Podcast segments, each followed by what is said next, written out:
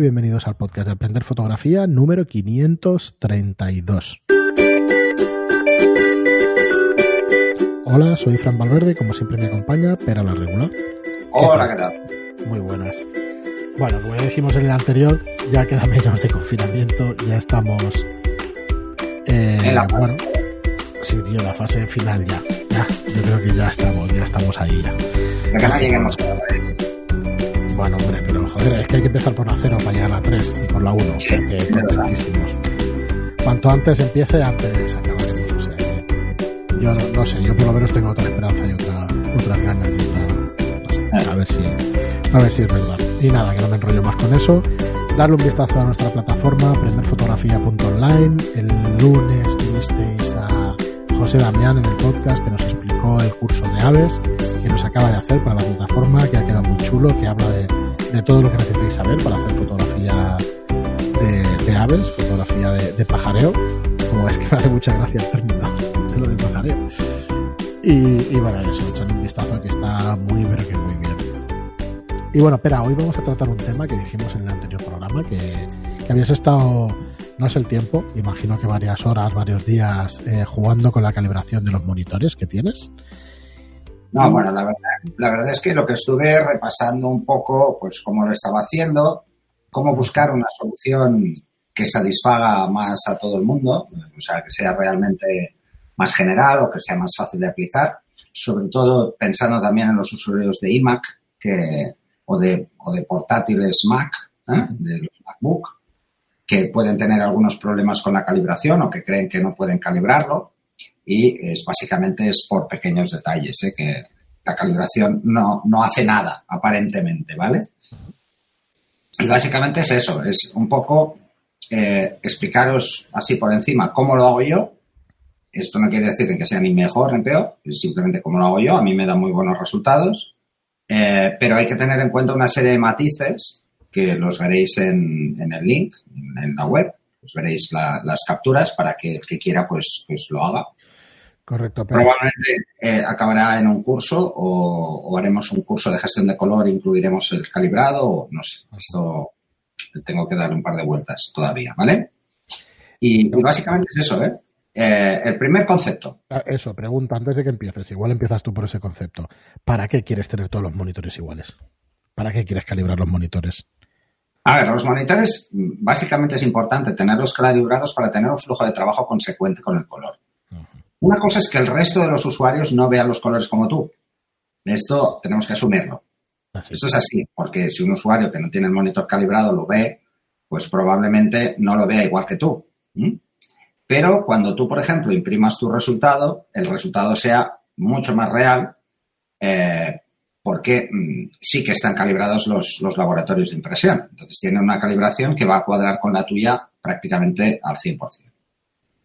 Independientemente de eso, que eso ya es un riesgo, es porque tu flujo sea coherente, o sea, que los colores que tú ves en pantalla sean reales. No sean, eh, no, no veas, por ejemplo, un rojo, donde hay un rojo no lo veas amagentado, no lo veas de un color rosa o de un color que tiene una dominante mayor en azul o en, o en verde y te distorsiona el rojo. ¿Eh? Pensar que Además, que con canales RGB. cuanto más toques la foto, más te pasará. No tiene por Eh, qué, ¿eh? pero que, bueno, no.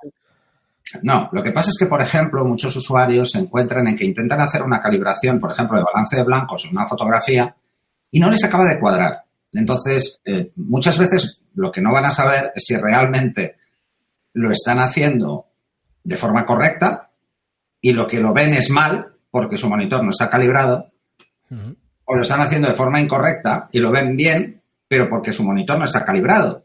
O sea, que, ojo, ¿eh? Ojo que los dos casos son malos. ¿Mm? Eh, claro, la mayoría de gente tiende a calibrar el balance de blancos a posteriori, no lo hace a priori, cosa que es un error. O sea, no se toma una, una carta de gris neutro para tener un balance de blancos coherente, y entonces el problema lo trasladamos a la edición. ¿Qué pasa? Que partimos de un balance de blancos incorrecto y a partir de ahí todo nuestro flujo de trabajo lo estamos viendo sobre un monitor que no está calibrado, con lo que el resultado no es correcto. ¿Mm? Y estamos jugando con unos colores que no son reales. O, por ejemplo, hacemos fotos a, pues lo típico, ¿eh? Os voy a poner dos ejemplos que creo que a todo el mundo le pasarán. Una es, eh, sobre todo con los rojos, porque los rojos los detectamos muy fácilmente cuando se van a, a, rosa o se van a magenta o se van a otros tonos. Que los colores no nos acordamos de cuáles eran cuando hicimos la sesión. No hemos hecho una carta de color y no nos acordamos del color. Y nos encontramos en que intentamos cuadrar el balance de blancos y, y bueno, pues nos puede salir magenta y, pensar, o sea, un poco magentado y pensar que eso es lo normal, cuando igual no, no tiene nada que ver, era un rojo muy brillante. Esto es un problema en moda. Y es un problema grave. Eh, si no tenemos un buen flujo de trabajo en, con respecto a color, pues tenemos un problema añadido y es que vamos a entregar a clientes fotografías que no cuadran, que no cuadran con los colores que tiene su propio catálogo. ¿m? Ya hagamos moda catálogo o ya hagamos moda tradicional. Mucho, mucha gente cuando tiene estos problemas hace virado a blanco y negro, por ejemplo, ¿no? O hace otras cosas, pero esto en moda no se puede hacer. No, claro. Y un encargo y tiene que ser el color además del diseñador, ¿eh? Como te... Lo realmente importante es tener un flujo, un flujo de, de, de gestión del color correcta. Uh -huh. Y el, una de las cosas importantes es que la calibración del, del, monitor sea coherente. ¿Por qué tener, por ejemplo, yo que tengo tres monitores, los tres que se vean igual, independientemente de que el rango dinámico de los tres monitores sea diferente? ¿Mm? Porque el monitor del iMac tiene más rango dinámico que un Asus que tengo o que un Dell que tengo que además es mate. Claro. ¿Mm? Entonces, eh, esas diferencias de contraste podrían afectarnos al color y hay, hay, que corregirlo. Hay que corregir para que me afecten lo menos posible o no me afecten en absoluto. Yo ahora mismo tengo los tres monitores exactamente igual en cuanto a, a color. O sea, yo pongo una carta de color en los tres y la veo idéntica. Mm, mm. Y me devuelve los mismos valores. Me resulta difícil de creer. Es coña. ¿eh? Es bueno, es... bueno, ahora nos explicas un poco cómo lo has conseguido. Hay, hay, una forma de hacerlo. Mm. Hay una forma de hacerlo para asegurarnos que, por ejemplo, calibramos el monitor central de trabajo nuestro y los otros dos monitores basan su carta de, de test uh -huh. en el principal. Entonces, lo que le estamos diciendo es, mira, tú cuádrame los colores, pero sobre todo que me cuadren con el que yo tengo como principal. Uh -huh. O sea, este es el que voy a calibrar de verdad. Y el resto los voy a, a calibrar teniendo en cuenta que el test chart, la carta de test de colores que vas a usar, va a ser la que yo ya tengo, porque sé que los otros dos son menores en cuanto a color. Entonces me los vas a cuadrar. El gamma out, ¿no? Que se llama, la, sí. la, gama de colores pues es menor. Bueno, no confundamos. Uh -huh, por eso decía no. si es el gamma out. El, el, la cantidad de colores dentro del espectro uh -huh. de color, fuera del espectro visible, no lo vamos a ver. Visible. Lo que vamos a buscar es cuando tenemos los monitores bien calibrados, es que cuando estemos retocando y estemos jugando, pues por ejemplo, con degradados de tono, esos degradados de tono sean correctos, no, no, se nos vaya de madre. Eh, para empezar, yo utilizo eh, una herramienta que es open source, que además es gratuita, que es DisplayCalc, que es, bueno, es un software de calibración que es multiplataforma. ¿eh? Está para PC, bueno, para Windows, está para Windows, está para MacOS, está para Linux, o sea, está para todas las plataformas que, que podéis utilizar, ¿vale? Sí, eso os lo dejo en las notas del programa para que lo tengáis. No, acepta prácticamente todos los colorímetros que hay. Vale, lo que tiene es un software, ¿verdad? Para interpretar. Es un software. El... Necesitas un aparato. Un aparato ¿Mm? que te sirve cualquiera de segunda mano, porque eso es difícil que se estropee. Eh, mira. Quiero decir, no hace falta comprar el del último. No, os voy a poner un ejemplo. Spider 3 de aquellos. Yo tengo el Spider 3, que es un modelo antiguo. ¿Vale? Aquí lo veis, es el Spider 3. Este es un modelo antiguo y sigue funcionando. Este tiene captura de luz ambiente, uh -huh. pero por ejemplo la versión 4 es mucho más eficaz. ¿Eh? Eh, porque en función de la temperatura de luz ambiente, pues lo puedes tener siempre conectado y entonces él va jugando, ¿no? Pero bueno, mm, no me parece necesario. Entonces, ¿cómo funciona? Pues lleva aquí un sensor, eh, una goma, es importante lo de la goma, para que quede lo más enganchado posible a la pantalla y no entre luz lateral. Sí, en otros hay ventosas. Lleva un contrapeso para que quede colgando en una zona específica que es la zona de medición. ¿Yo qué hago? Yo inclino ligeramente el monitor para que asegurarme de que está realmente enganchado. Porque si no podría colgar porque el marco en, en el iMac es totalmente liso. Pero, por ejemplo, en el Asus y en el Dell, no, hay un reborde, entonces el cable está separado más de lo que es este espacio. Entonces, para evitar que eso pase, simplemente lo inclinas un poco hacia arriba y ya es suficiente. Eh, lo del calibrador, además, yo recuerdo que en grupos de usuarios se compraba un calibrador para todos. Y, bueno, pues nos lo íbamos pasando, ¿no? Hasta que al final dices, bueno, yo voy a calibrar más o voy a tener más y digo, mira, no. Eh, o, pero es una de esas cosas que compras cada 15 años o cada 20, ¿eh? O sea, nada que comprar. Uy, este tiene 10 años. Por eso, por eso. Igual me he pasado, ¿eh? 15 años, pero vamos, que entenderme que no es una cosa que compres. No, por ejemplo, el software, de, el software de, del Spider, que es Datacolor, el fabricante, el software ya no está para la versión actual de Mac. Ya no, no funciona. No es 64 bits, no funciona porque está descatalogado y lo que quieren es venderte el nuevo. Entonces, esta gente de DisplayCalc lo que tiene es todos los viejos. Esa es la ventaja. Como software es muy potente, el DisplayCalc, que es muy, muy completo, y una de las ventajas es que eh, se actualiza casi constantemente porque, bueno, ya entrada al ser open source, pues cada, cada persona que hace una, una ampliación, una variación y validan, pues la meten, es una nueva incorporación. Entonces aquí hay varias cosas a tener en cuenta. Eh, la primera vez que alguien calibra un monitor se vuelve un poco loco. ¿eh? Se vuelve un poco loco porque no sabe muy bien el porqué de los parámetros que, tiene que poner, sobre todo en algo como DisplayCalc, eh, que tiene muchos parámetros y la gente no se lee las instrucciones. Van, pues bueno, un poco a, salto de mata. Eso es un error y un error muy grave porque mm, no es que el calibrador no vaya bien, es que se lo estamos dando mal. Le estamos diciendo que haga algo que no nos sirve para nuestro monitor. Porque él sí, ¿sabe el monitor? Bueno, sabe el monitor, puede ver hasta el fabricante, puede ver todo porque puede obtener la información del sistema. Sabe cuál es nuestro aparato de, colorímetro, lo sabe. Eh, pues debería hacerlo directamente. Esto es lo que suelen hacer los softwares de fabricante, o sea, el propio software de Datacolor. No nos pregunta nada porque ya sabe lo que tenemos. Ahora, DisplayCalc lo que nos pregunta sobre todo es cómo quieres el color. O sea, ¿cuál es tu objetivo? ¿Por qué quieres calibrar el monitor? Y pensando en qué? ¿En fotografía? Por ejemplo. Eh, eh, y solo nos pide que le demos alguna pista de, de, qué es lo que tiene que hacer. Está muy bien explicado. Eh, pero así como el software sí que puedes ponerlo en castellano, y algunas de las opciones las veréis en castellano, otras no, porque no las han traducido. Y una de las que no han traducido es, por ejemplo, eh, el about de cada sección. ¿Vale? En la información de cada sección, no, no está, está en inglés. O sea, hay que leer en inglés. ¿Vale? a ver, no es un inglés. Yo lo estoy viendo aquí que has pasado pantallazos y los voy a poner aquí en las notas de programa. No es un inglés nada complicado. Aparte que... no, además lo que nos está diciendo es, ojo, si es un monitor tipo tal o si es tipo tal, pon esto, no pongas esto, porque yo puedo saber cuál es el fabricante, pero no, no tengo información de saber cómo son todos los monitores del mundo.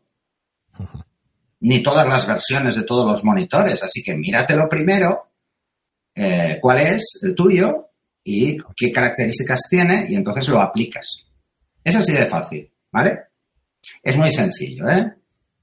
Una de las cosas que, que, hay que dejarle claro al monitor es si vamos a calibrar para un entorno eh, sRGB, que es muy pequeño, o vamos a eh, intentar calibrar nuestro monitor con un gamma más amplio. A ver, por ejemplo, para los usuarios de Mac, eh, los, monitores Mac tienen un, un, un que es más amplio. ¿eh? Está prácticamente al nivel, quizá un poco más en algunos aspectos y un poco menos en otros, a lo que sería Adobe RGB. ¿Vale? Está ahí, está en, los monitores de alta gama. Los monitores más tradicionales suelen ser solo sRGB al 100% y, lo, y, Adobe pues lo cumplen al 70, al 60, al 80, pero no suelen llegar. El monitor del iMac, por ejemplo, está más alto. Es así, ¿vale? Eh, es una tecnología diferente, está más alto y tal. Y además es un monitor IPS. Los monitores IPS llevan un autocalibrado. Se calibran automáticamente. Entonces, como se calibran, hay que decirle al, hay que decirle que hay una corrección al, programa. Si no se lo digo, no va a hacer nada. ¿Mm? No, no, no podrá. ¿Vale? No podrá hacerlo de forma correcta. Entonces, esto es lo que suele pasar eh, con la mayoría de gente cuando se pone a calibrar un iMac, por ejemplo, o un MacBook Pro. Y es que no les hace nada el calibrador y entonces, ay, tanto que hablamos de, Mac, que es muy bueno y tal, y que, o lo que sea, o que Windows es mejor, o que, bueno, estas cosas que se suelen decir. Eh, cuando Mac no te deja hacer algo es porque no lo has hecho bien. Esto es así de claro. ¿eh? Pero se puede calibrar perfectamente un iMac. Eh, puedes preferir no tocarlo o tocarlo. Yo me pasa mucho tiempo que he preferido no tocarlo. ¿Por qué? Porque ya lo veía bien, me daba igual, o sea, no, no era realmente importante. Ahora sí, calibraba los otros monitores en función del trabajo que hacía con ellos, uno para revisión de fotos y otro para mm, buscando la impresión, que es el mate, ¿no? Bueno, el otro día, el otro día digo, oye, no, esto ya es un caos, o sea, los tres igual, tú.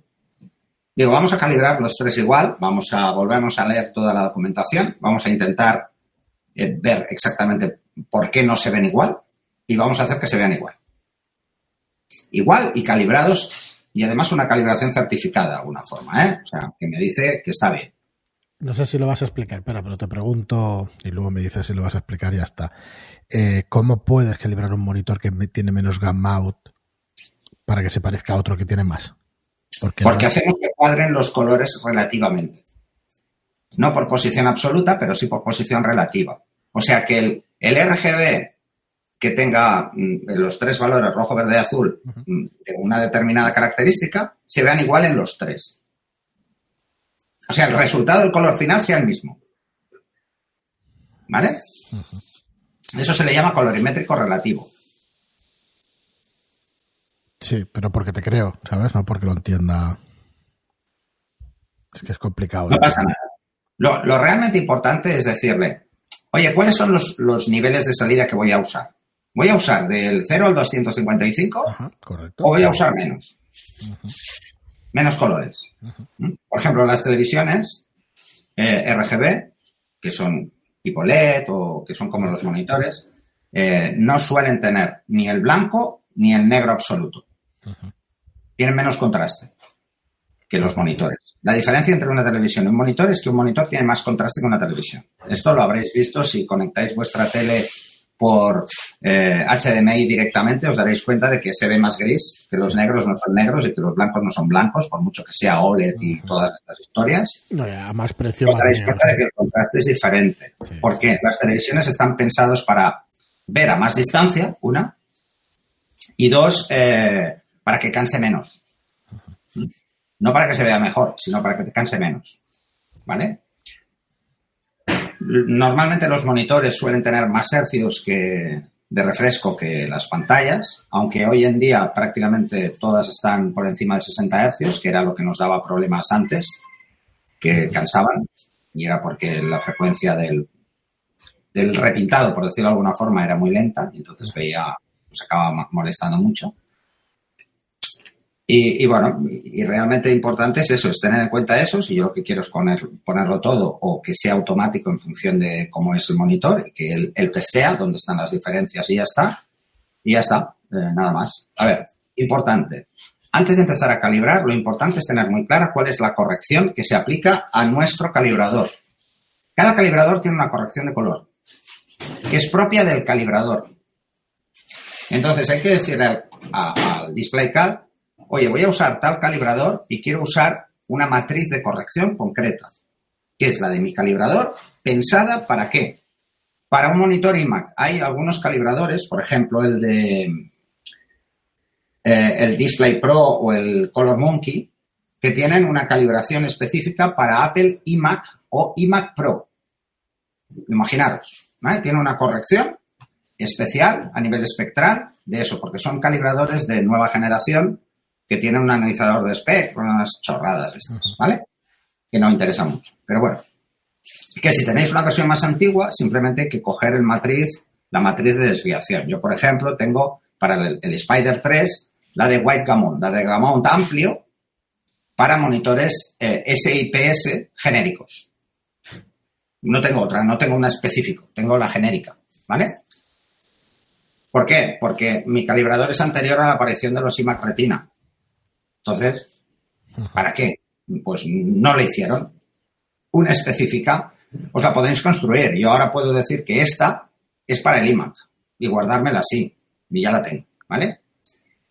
Eh, lo segundo que hay que tener en cuenta es establecer que vamos a usar tal calibrador con tal corrección. Lo siguiente, que es en la faceta de calibración, decirle que vamos a trabajar con una temperatura de color que es no solo más cómoda para ver, sino que además es más correcta cuando estamos trabajando en una habitación iluminada, normal, típica iluminación de una casa, pero que, pero que queremos que el punto blanco equivalga al de luz día. ¿Mm? Aquí lo importante es que el punto blanco yo le digo que la temperatura son 6500, ¿vale? Y la referencia es luz día. Otra de las cosas importantes es decirle cuál es el nivel de blanco eh, por densidad. Por defecto os pondrá pues que el nativo. Yo no, yo quiero poner uno específico, ¿eh? Y pongo el de 120 CD partido por metro ¿vale? Metro cuadrado, perdón. Y nada más. Podemos hacer un, podemos incluso escoger un punto blanco y decir, mira, esto es blanco en mi monitor. Pero, ¿para qué? No hace falta, ¿vale? Y luego que el nivel de negro sí que sea el nativo. Porque el monitor sí que sabe cómo es el negro cuando está el LED apagado. Pero el blanco puede ir en función del brillo. Y otra de las cosas importantes que luego veremos es no tener en cuenta algunas cosas que se decían siempre para calibrar. ¿eh?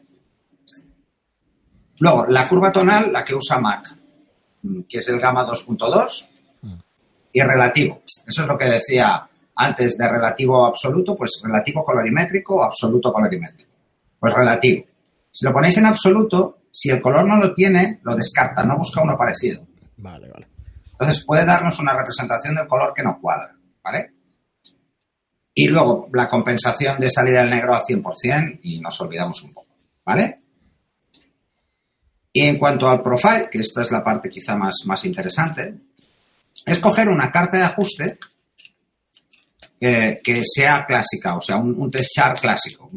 Una carta de color que además son bastante grandes las que usa este software, eh, que tienen muchísimos colores. Entonces, que use esta. Este es el parámetro que luego hay que tener en cuenta si quiero calibrar los otros monitores para que cuadren con este. O sea, que vayan a buscar, que no busquen el color por su banda el que cuadra, sino que vayan a cuadrarse. Y es que cuando digamos carta de ajustes, en este lo que haremos es coger la del que hemos eh, utilizado previamente. Si no queremos utilizar, podemos utilizar la misma o utilizar pues la que nos ha hecho pues eh, el IMA o la que nos ha hecho cualquier otro. Pero ya de entrada podemos coger el default, ¿vale? Eh, y ya está, eh, es así de fácil.